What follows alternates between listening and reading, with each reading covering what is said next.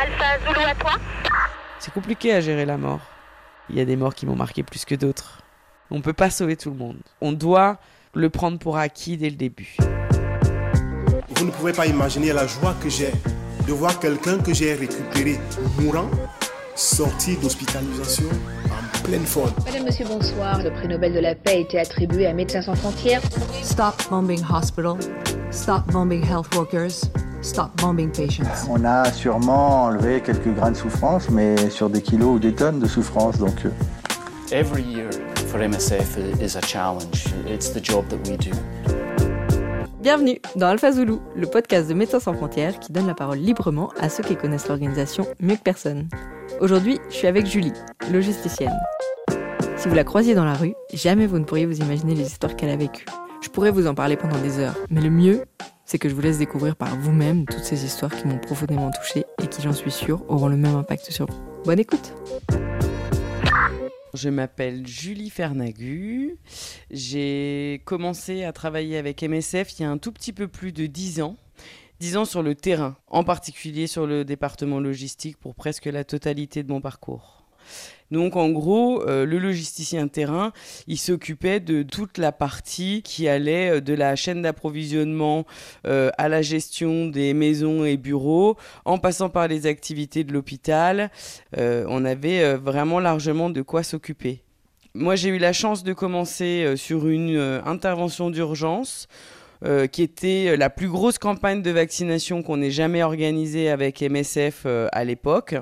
Et donc, quand je dis que c'est une chance, c'est que ça m'a permis de découvrir le métier de logisticien sous différentes facettes sur l'organisation de la vaccination, où on doit euh, gérer toute la chaîne de froid pour avoir le nombre de pains de glace euh, nécessaires pour pouvoir acheminer les vaccins, euh, évidemment stocker les vaccins aussi dans, des frigos, et ensuite organiser toute cette chaîne de froid pour que les équipes de vaccination puissent partir avec sur le terrain pour faire la vaccination.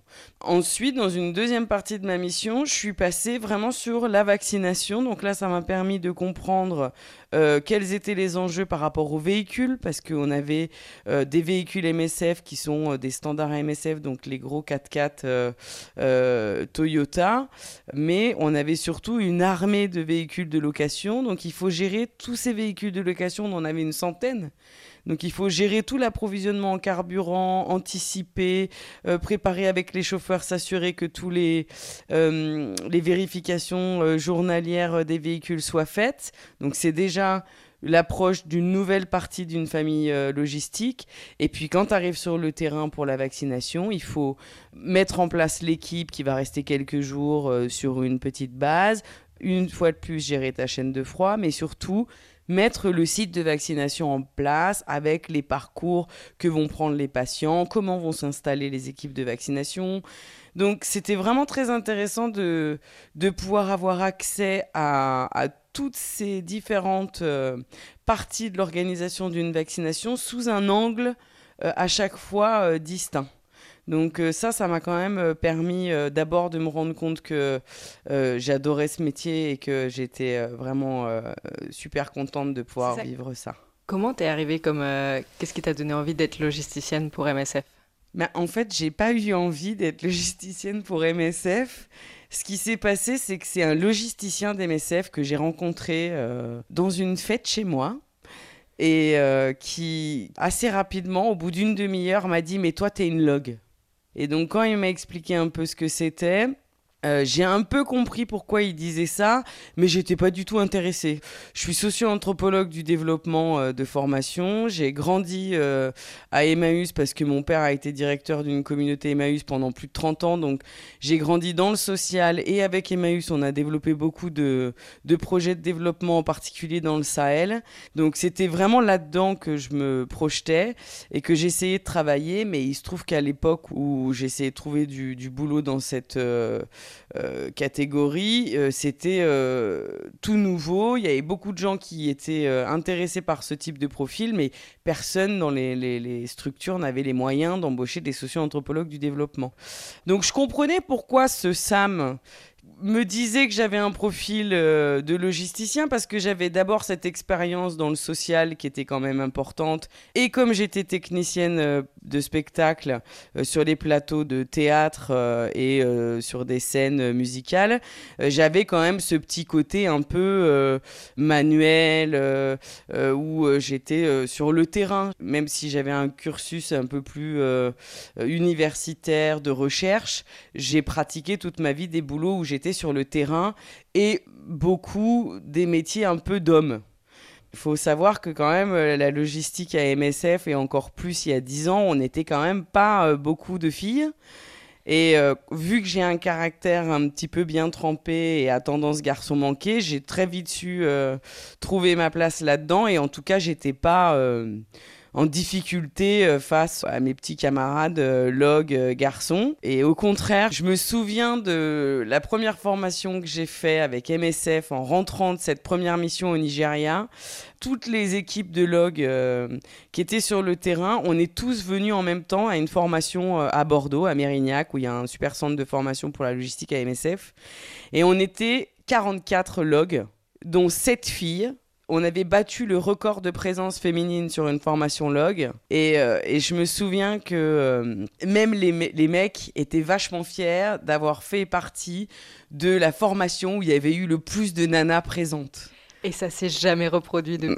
Ah, si, heureusement. Heureusement, maintenant, elles sont vachement plus nombreuses. Mais euh, souvent, elles se cantonnent dans des rôles au, supply sur la chaîne d'approvisionnement, ce qui est dommage parce que, euh, en réalité, euh, moi, je trouve que les nanas ont une approche différente des familles techniques et surtout du management et que souvent c'est une valeur ajoutée dans l'équipe et bon alors moi je suis un peu un garçon manqué c'est vrai. J'ai un management style un peu particulier. J'ai une voix qui porte donc en général j'ai pas besoin de me répéter. Mais c'est vrai que je suis un peu comment je vais dire ça? Je suis euh, un peu brute de décoffrage, euh, mais en même temps avec euh, quand même un peu de souplesse. Donc je suis accessible. Et ce qui fait que pour la plupart de mes logs, et en particulier quand j'étais encore sur le terrain, souvent, en plus en Afrique de l'Ouest, ça marche beaucoup comme ça, et j'ai beaucoup bossé en Afrique, j'étais un peu la maman des petits canards. Et même l'équipe RH au siège, quand il fallait matcher des gens sur mes terrains, et j'ai été euh, coordinatrice logistique pendant plus de 8 ans, ils savaient que si c'était moi qui étais euh, coordologue euh, sur le pays, ils pouvaient se permettre d'envoyer des petits canards un peu plus faibles, parce que du coup j'allais savoir les accompagner.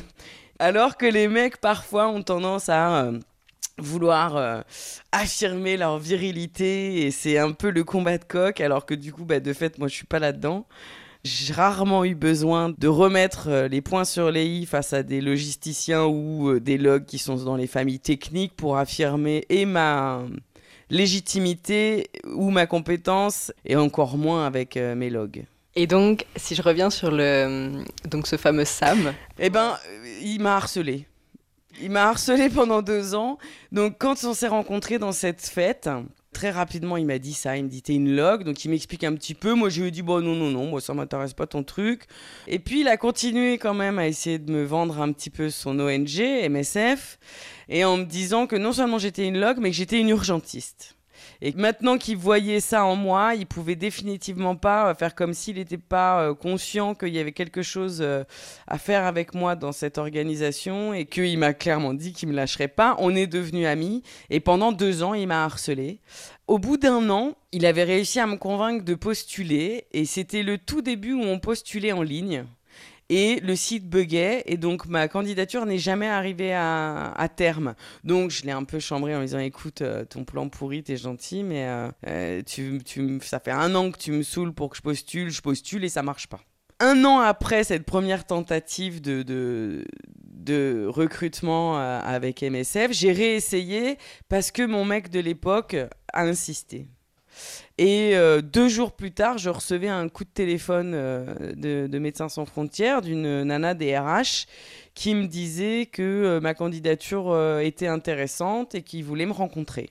Ok, donc cette, cette première expérience. Ouais, cette première expérience, toi, comment tu l'as vécue euh, Ça a été une révélation. Est-ce que tu peux me parler déjà du contexte? Donc, c'était une campagne de vaccination oui. méningite Méningite dans l'état du Borno, euh, au nord du Nigeria, donc dans une zone qui était déjà euh, complètement sous l'emprise de croyances musulmanes très fortes autour de la charia, où la charia était pratiquée. Donc, pour moi, c'était aussi quelque chose de complètement nouveau, de me retrouver face à des gens, par exemple, qui refusaient de me la main euh, parce que j'étais une fille.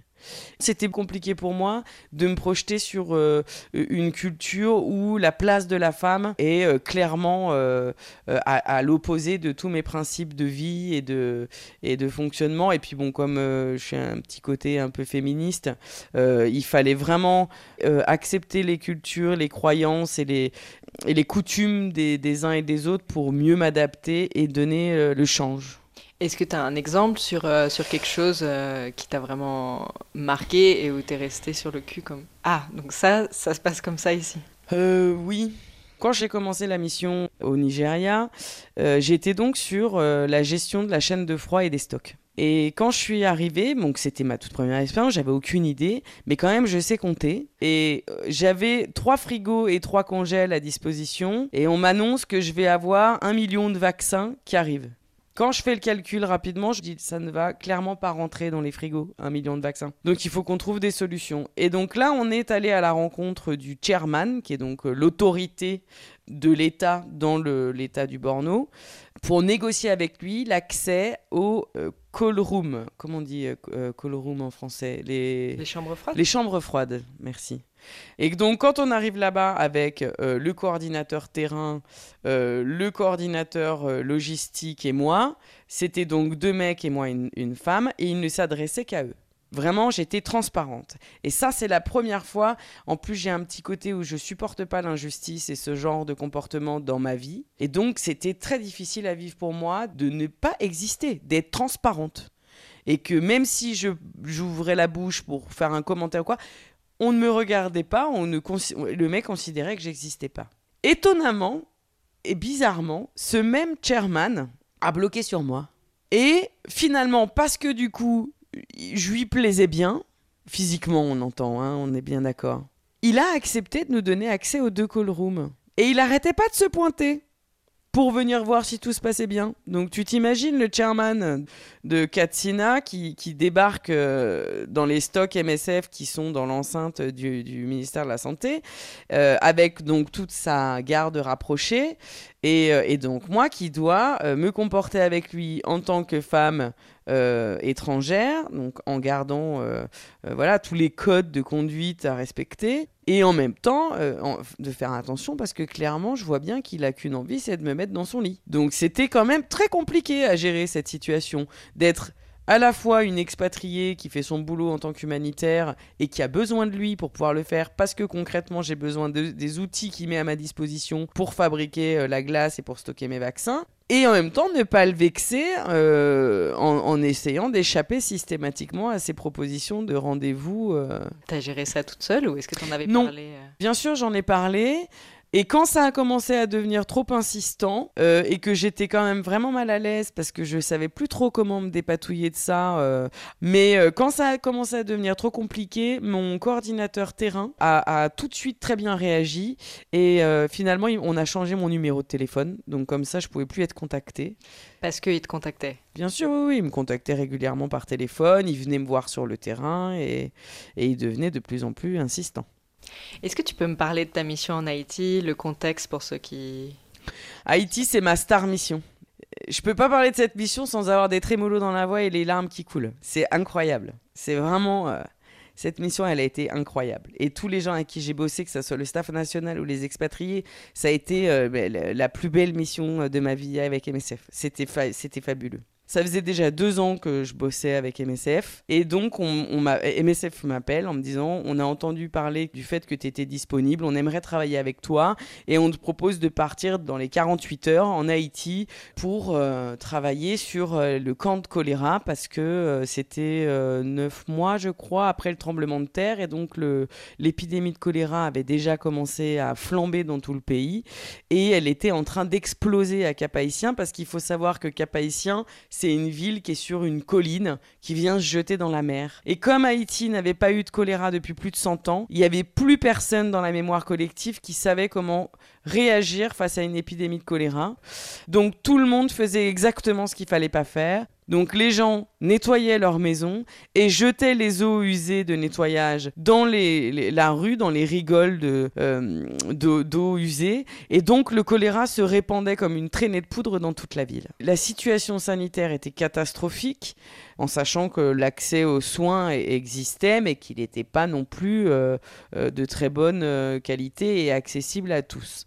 Quand je suis arrivée en, Haïti, c'était en novembre 2010 et c'était mais vraiment le tout début de notre activité euh, sur place. C'était donc une mission, ce qu'on appelle les missions d'urgence. Donc c'est quand on arrive sur une situation où la crise vient d'apparaître et nous on vient euh, mettre en place euh, une réponse à l'urgence avec des moyens qui sont souvent assez conséquents et des grosses équipes pour aller vite, pour, pour rapidement mettre en place un accès aux soins.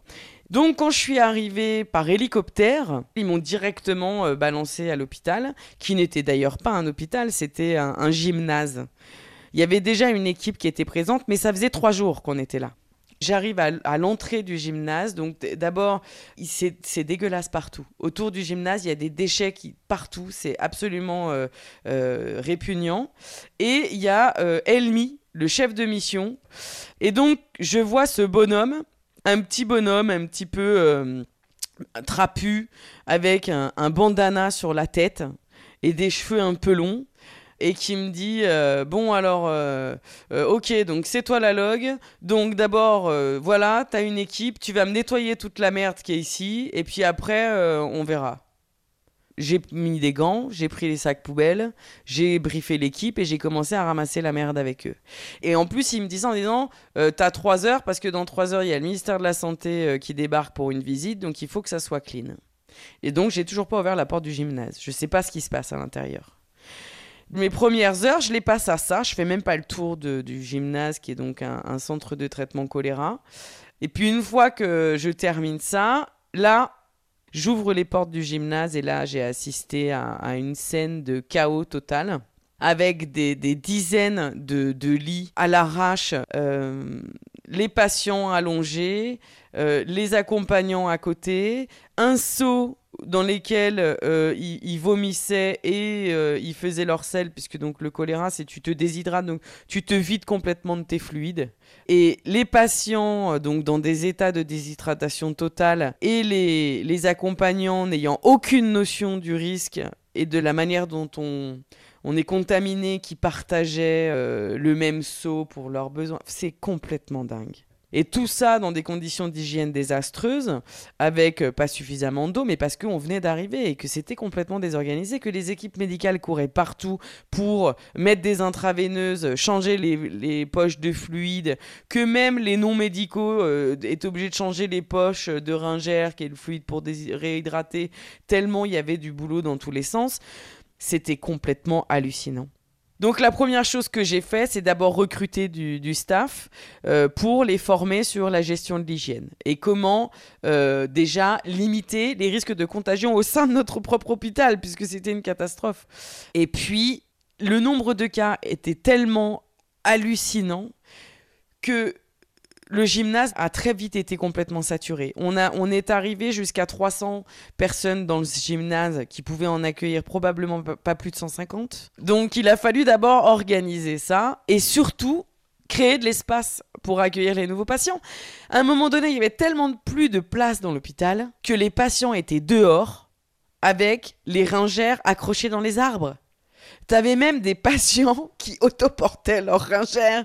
Donc tu les croisais dehors, le bras levé, et pour que le fluide descende. C'était complètement fou. J'avais carrément monté un atelier de menuiserie au sein du centre de traitement choléra pour pouvoir fabriquer les lits. Et j'avais des racks entiers de bois pour fabriquer les lits choléra, pour fabriquer les, les, structures qui permettent de, de, poser les seaux, parce que tu, tu utilises énormément d'eau euh, pendant une, une, urgence choléra. Donc tu as besoin de, de, de centaines de, de, méga seaux de 120 litres avec des robinets pour les différentes solutions chlorées et même aussi pour l'ORS, qui est la solution de réhydratation orale, euh, et pour distribuer l'ORS. Donc, tu as besoin d'énormément d'eau. Parfois, dans les, le sommet du pic, on recevait jusqu'à 800 patients par jour. Donc on n'arrivait même pas à, accueillir tout le monde. Il y a d'autres centres de traitement choléra qui se sont euh, construits dans la ville. Euh, même si ce- celui de, gymnasium était le plus gros, il y en avait quand même deux autres centres de traitement choléra, un de 200 lits, un de 150 lits, plus plusieurs petites unités. Donc l'atelier de menuiserie fabriquait les lits pour toutes les structures. Euh, je me souviens plus trop, mais je pense que euh, on devait produire jusqu'à 50 lits par jour. Un super souvenir euh, d'Haïti, c'est que donc euh, une fois que j'ai mis euh, toute cette infrastructure en place et, qu'on avait plus d'espace pour accueillir les patients, il a fallu recruter et former des gens. Et c'était un tel bordel dans l'organisation et les Haïtiens n'a- n'avaient tellement pas conscience du risque de contamination que le, le centre de traitement était vraiment, mais comme le marché. Tout le monde venait là, euh, chercher du travail, euh, visiter la famille euh, ou se promener. C'était vraiment compliqué d'arriver à... Il y avait des gens qui venaient se promener dans le centre. Complètement. Oui, oui. Non, non, c'était complètement dingue. C'était the place to be. Vraiment, c'était complètement fou. Donc, il a fallu mettre un peu d'ordre, de règles. J'ai recruté euh, 67 euh, agents de sécurité qui étaient tous des armoires à glace. Je sais pas si tu t'imagines un Haïtien dans la force de l'âge, euh, 25-30 ans, euh, une montagne de muscles. En plus, tu sais, on est proche de Miami et de la culture euh, de, cette partie des, États-Unis où le culte du corps est quand même quelque chose qui est très développé. Donc, j'avais que des espèces d'armoires à glace. Euh, J'en avais quand même ouais, 67 ou 68, un truc comme ça. Et j'étais le chef. Donc, tu avais la petite meuf. Donc, tout le monde, quand, on me cherchait, on me disait De toute façon, tu, tu, tu la verras pas, tu l'entendras. Ma description, c'était la petite meuf qui, qui parle fort et qui a des petites bottes rouges. Du coup, c'était super drôle parce que je, briefais les équipes, je formais les équipes de sécu et, j'avais euh, 60 gaillards euh, euh, montés comme des armoires euh, et qui me disaient Oui, chef Et du coup, c'était jouissif, j'ai adoré. Mais c'était c'était quand même incroyable d'avoir euh, cette armée.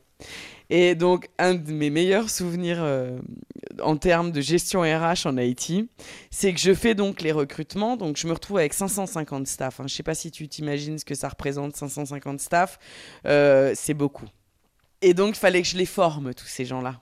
Donc, je pouvais décemment pas euh, organiser des sessions de formation en prenant le temps de le faire parce qu'il fallait que ça soit euh, rapidement opérationnel. Donc, j'avais convoqué tout le monde. J'étais montée sur euh, le l'endroit où on avait posé le bladder, qui est le, bladder, c'est la réserve d'eau. C'est des, énormes cuves en plastique dans lesquelles on garde l'eau. Et donc, comme je te disais, vu qu'on a beaucoup de, besoins en eau euh, quand on gère du choléra, on avait euh, beaucoup de bladders et il y en avait un qui était sur une plateforme. Donc, j'étais montée sur la plateforme du bladder. Pour une fois, j'avais un haut-parleur, même si en général, j'en ai pas trop besoin. Mais euh, je monte sur le haut du bladder et j'ai donc ces 550 staff devant moi. Et j'avais vraiment l'impression d'être dans un concert de rock. Donc je leur dis ça en rigolant. Je dis putain les gars, franchement, euh, j'ai l'impression d'être une star de rock and roll euh, qui va commencer un concert. Et là, t'as 550 Haïtiens super motive et hyper euh, chaud qui se mettent à hurler comme dans un concert de rock. Et c'était mais super drôle. Et donc, t'as tout le staff médical et les accompagnants qui sortent de- du gymnase pour voir ce qui se passait. Et puis, t'avais mes, mes potes des MSF qui étaient là. Non, mais c'est Julie, elle fait des formations, vous inquiétez pas, tout va bien. C'était super drôle. On a, on a énormément ri. On a énormément travaillé. J'ai jamais autant travaillé de ma vie. Mais c'était fabuleux. Euh, j'ai rencontré beaucoup de gens dans ma vie, mais ceux-là, j'ai un amour particulier pour eux. Vraiment, cette équipe du gymnasium en particulier, mais les Haïtiens en général, j'ai trouvé ces gens fabuleux. Ils, ils ont une force, une énergie, une volonté, une soif de vouloir avancer et de faire les choses bien euh, que je pense n'avoir jamais retrouvé ailleurs. C'était génial. T'es resté combien de temps finalement en Haïti? Je suis restée trois mois et demi et ma plus grande fierté, c'est que euh, j'ai négocié pour qu'il n'y ait pas d'expatriés qui viennent me remplacer sur le centre de traitement choléra de gymnasium parce que j'estimais que mes équipes étaient suffisamment solides, formées et que donc ils pouvaient le faire sans expatriés. Donc c'est quand même ça, c'est c'est la consécration. Quand, quand, quand tu quittes ton poste et que ton équipe nationale euh, tient la boutique tout seul, c'est que tu as fait ton travail correctement. Et c'est ce que j'ai toujours essayé d'expliquer à mes logs au fur et à mesure de leur expérience et de leur euh, mission. Euh, tu dois te projeter dans ce boulot en te disant que tu es là pour accompagner et armer tes équipes à faire le boulot correctement et que le jour où tu t'en vas, ça ne s'effondre pas. Si le jour où tu t'en vas, ça s'effondre, c'est un échec personnel. C'est un risque pour la mission, c'est un vrai problème pour le projet, mais c'est surtout un échec personnel parce que ça veut dire que tu n'as pas su euh, donner le, pouvoir et l'assise nécessaire à ton équipe nationale pour faire le boulot euh, sans que tu sois là. Donc moi je pars du principe que tu es bon quand on n'a plus besoin de toi. Et, euh, et, donc là, j'étais super fière parce que le plus gros centre de traitement choléra de l'histoire d'MSF dans sa globalité était géré par le staff national. Et il n'y avait pas d'expat pour, euh, pour les encadrer. Et ça a super bien marché. Quand euh, je me souviens, alors c'est là que je vais pleurer. Hein. Quand l'épidémie a commencé à se calmer, il a fallu faire des coupures dans l'équipe. Et donc, le, le jour où j'ai j'ai mis les, panneaux d'affichage avec le nom de ceux qui étaient virés. Euh, L'équipe coordination voulait pas que ça soit moi qui le fasse parce qu'ils avaient peur que ça crée un incident euh, sécu. Et moi, je leur ai tenu tête en disant que c'était hors de question, que c'était mon équipe et que c'était à moi de leur annoncer euh, qui était viré et qui allait rester. Et je pose les, les, les fiches dehors et là j'ai 550 staff qui se sont mis à chanter. Ce n'est qu'un au revoir MSF. Et c'était fabuleux, quoi. C'était complètement dingue. Tout le monde s'attendait à ce que ça parte en, en vrille, que les mecs soient fâchés, qu'ils qu se mettent en colère. Et ils se sont mis à chanter pour nous féliciter et pour, pour nous remercier. C'est des trucs comme ça qui font que d'abord, tu t'es, t'es encore plus euh, fier et heureux de faire ton boulot. Mais c'est surtout tu, que tu dis, putain, je me suis pas trompé, quoi. J'ai cru en eux j'ai fait ce qu'il fallait pour que euh, tous ces gens euh, euh, sachent, euh, dans le temps qui, qui est parti faire leur boulot correctement. Moi, je leur ai donné toute mon énergie et, et, et ma confiance, et eux, ils nous l'ont rendu. C'était trop bien. Et donc, après, t'es rentré et tu racontes, et les gens, ils comprennent peut-être pas forcément. Ouais, ouais, ça, c'est vrai. Ça, c'est vrai qu'on on vit des, des vies tellement intenses et tellement à part que les premières années, tu le vis de manière assez difficile euh, quand tu rentres parce que personne te comprend. Personne ne peut se mettre à ta place, personne ne peut euh, imaginer ce que tu as traversé. Et en plus, on, vit de manière intense.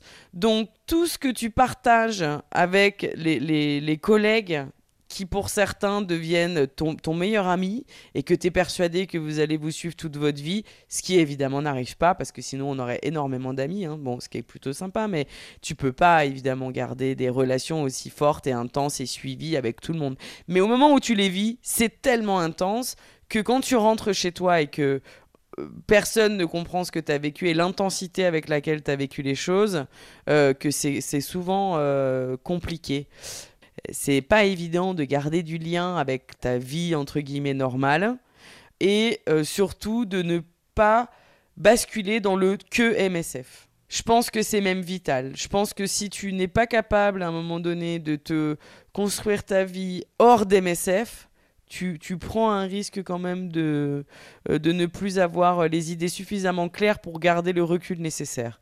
Il faut savoir arrêter de parler de ton boulot, même si euh, euh, on a des boulots passionnants et puis que moi, tu n'as qu'à demander à mon mec si tu mets euh, un jeton, c'est parti pour 3 heures et là il a les yeux qui, de, qui montent au plafond en disant Eh merde, c'est reparti. Mais il faut faire attention à, à savoir faire autre chose aussi. Ouais, pour garder un pied dans la... Dans la réalité dans la réalité et pas être euh, complètement euh, ouais. dans, les, dans, les, trucs tellement immenses que tu peux plus t'imaginer les petits problèmes des gens aussi. Et... Oui, oui, oui, c'est vrai. Voilà, c'est ça. C'est de savoir relativiser. Quand, quand tu rentres d'une mission qui a été euh, compliquée, intense, douloureuse, où tu as vu beaucoup d'enfants mourir, c'est pas parce que toi tu vis ça que euh, le, le, le, problème de santé du fils de ton ami n'est pas aussi important. Et ça, il faut savoir relativiser par rapport à ce que tu vis toi, et les, émotions très fortes que peut vivre ton entourage face à des problématiques qui leur sont euh, propres et qui sont euh, euh, parfois euh, bénignes. Mais je veux dire, moi aussi, si mon fils est malade, ça me met dans tous mes états. Et si mon fils a, le palu, je deviens complètement hystérique. Alors que j'ai vu des, enfants qui ont eu le palu, plus la malnutrition, et, j'ai vu des, enfants mourir sous mes yeux. Mais quand ça te touche personnellement, forcément, tu le vis autrement. Est-ce que ça a changé quelque chose pour toi dans justement dans l'approche et la vision d'avoir des enfants? Et tu vois par exemple, tu, tu te retrouves dans un centre de malnutrition, tu vois des enfants, t'en as pas, t'as une certaine réaction, et après le fait de toi-même avoir des enfants, comment ça a changé? C'est une super bonne question parce que disons que je, je suis capable de mettre beaucoup de distance. Euh, je suis pas du tout quelqu'un de froid, je suis quelqu'un au contraire de très euh, sensible, mais euh, disons que je sais assez bien euh, ne pas le montrer. Et ben, depuis que je suis maman, c'est absolument devenu impossible. Je ne suis plus capable de ne pas être émue. Et il y a une forme de sensibilité euh, qui s'est exacerbée depuis que j'ai été enceinte de mes fils et, depuis que je suis devenue maman. Et quand je suis arrivée sur cette mission après la naissance de Mani, c'était une urgence nutrition.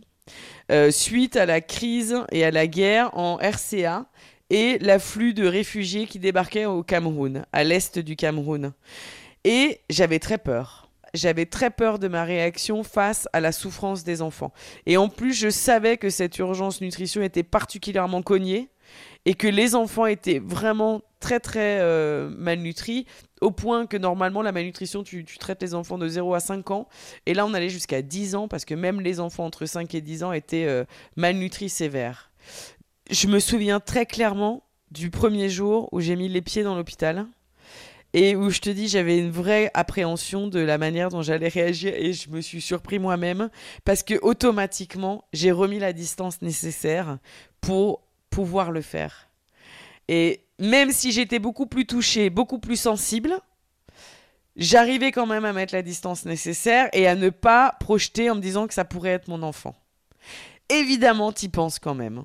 Évidemment, tu le vois différemment, mais j'ai quand même gardé la distance nécessaire pour ne pas que ça me vrille le cerveau. Par contre, c'est clair, hein, je suis beaucoup plus sensible maintenant. Il y a des trucs qui me font pleurer et me verser la larme que jamais ça me serait arrivé avant. Euh, mais dans mon boulot, j'arrive quand même à, à prendre euh, de la distance. Tu peux, euh, pour ceux qui connaissent pas, raconter à quoi ça ressemble un centre de renutrition? Alors, un centre de renutrition, ce qui est, ce qui est vraiment euh, fascinant dans la nutrition, c'est que euh, donc tu as plusieurs phases. Tu as d'abord euh, le- les soins intensifs où sont accueillis les enfants qui sont malnutris, euh, aigus, sévères. Ce sont ceux qui sont en, en- en choc, qui sont parfois dans le coma, qui- qu'il faut hospitaliser d'urgence, mettre sous IV, en français c'est Intraveineuse. intraveineuse. Ça, ils demandent une attention particulière et une hospitalisation en soins intensifs. C'est très violent parce que euh, ils sont tout petits. Ils sont tout petits. On parle d'enfants qui ont entre 0 et 5 ans. Et donc ils sont minuscules. En plus, ils sont malnutris, donc ils sont encore plus petits. Et ils ont une apparence euh, très euh, chétive. Ou à l'inverse, un peu gros, parce qu'il y a deux types de malnutrition. Je ne vais pas rentrer dans les détails, surtout que je ne suis pas médicale. Mais en, gros, tu as aussi euh, euh, des, des enfants malnutris qui sont un peu gonflés. Mais en tout cas, quand ils arrivent aux soins intensifs, clairement, tu n'as aucun doute sur le fait que cet enfant va mal. Heureusement, tous les enfants n'arrivent pas par les soins intensifs. La plupart arrivent dans une autre phase qu'on appelle la phase 1, qui est la phase de renutrition par le lait thérapeutique. Ensuite, une fois qu'il a passé cette phase euh, de renutrition par le lait, et qu'il est un petit peu plus vaillant et capable de s'alimenter avec des, aliments solides, euh, il va passer sur une phase où on va lui donner du plum peanut, qui est une pâte à base d'arachide, euh, évidemment avec des nutriments en plus. Et puis, au bout d'un moment, il va aussi commencer à manger de la nourriture normale.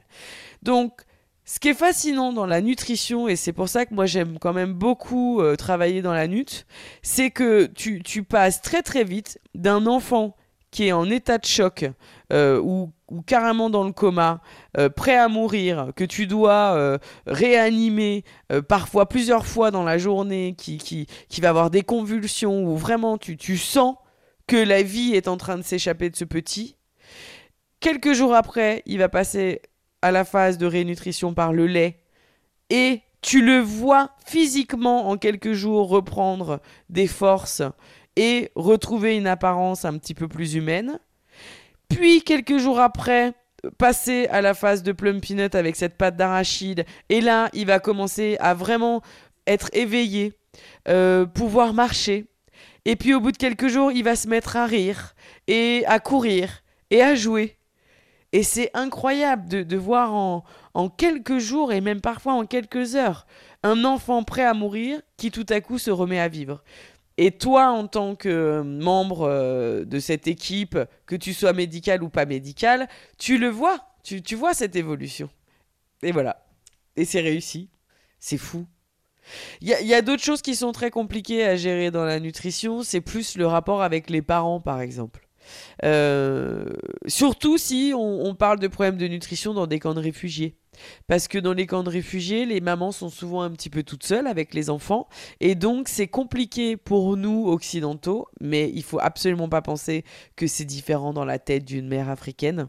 C'est un peu souvent l'erreur que font euh, les premières missions de, se dire que c'est un choc de culture. Non, c'est pas vrai. C'est des notions de, de, de survie et de réalité.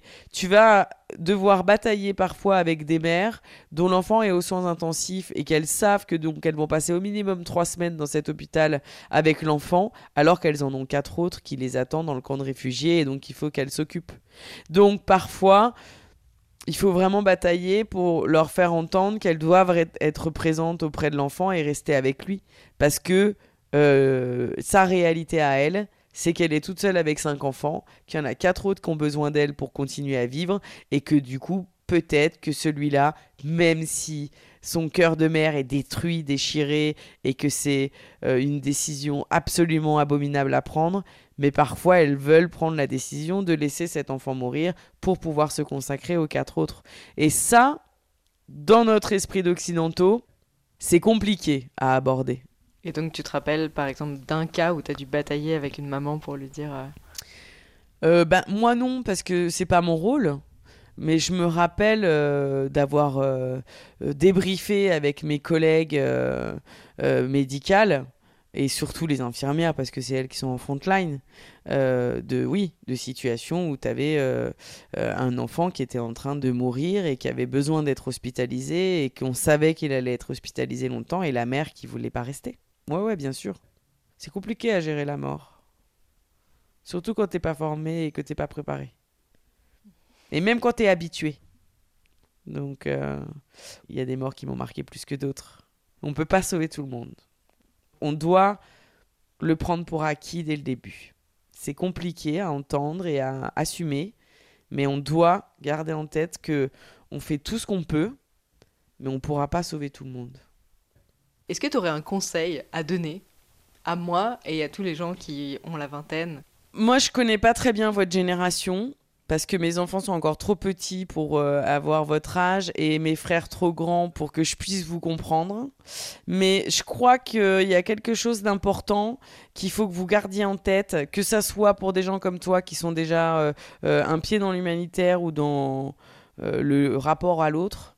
Et pour tous ceux qui le sont pas, c'est que je crois que c'est euh, fondamental qu'on garde conscience euh, de l'autre et de l'importance personnelle de donner pour les autres de manière gratuite.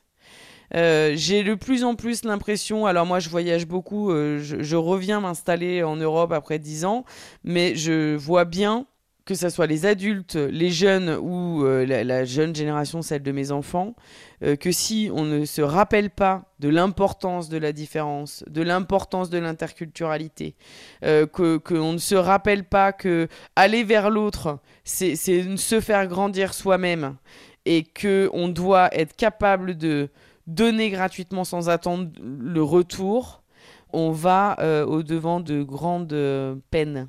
Donc le conseil que je peux euh, essayer de donner, et c'est vraiment pas euh, euh, pour que tout le monde fasse comme moi et, et décide de s'engager dans l'humanitaire, c'est pas ce que je dis, mais par contre d'essayer à son niveau de faire les bons gestes pour aller vers l'autre et de ne surtout pas s'enfermer dans des carcans culturels.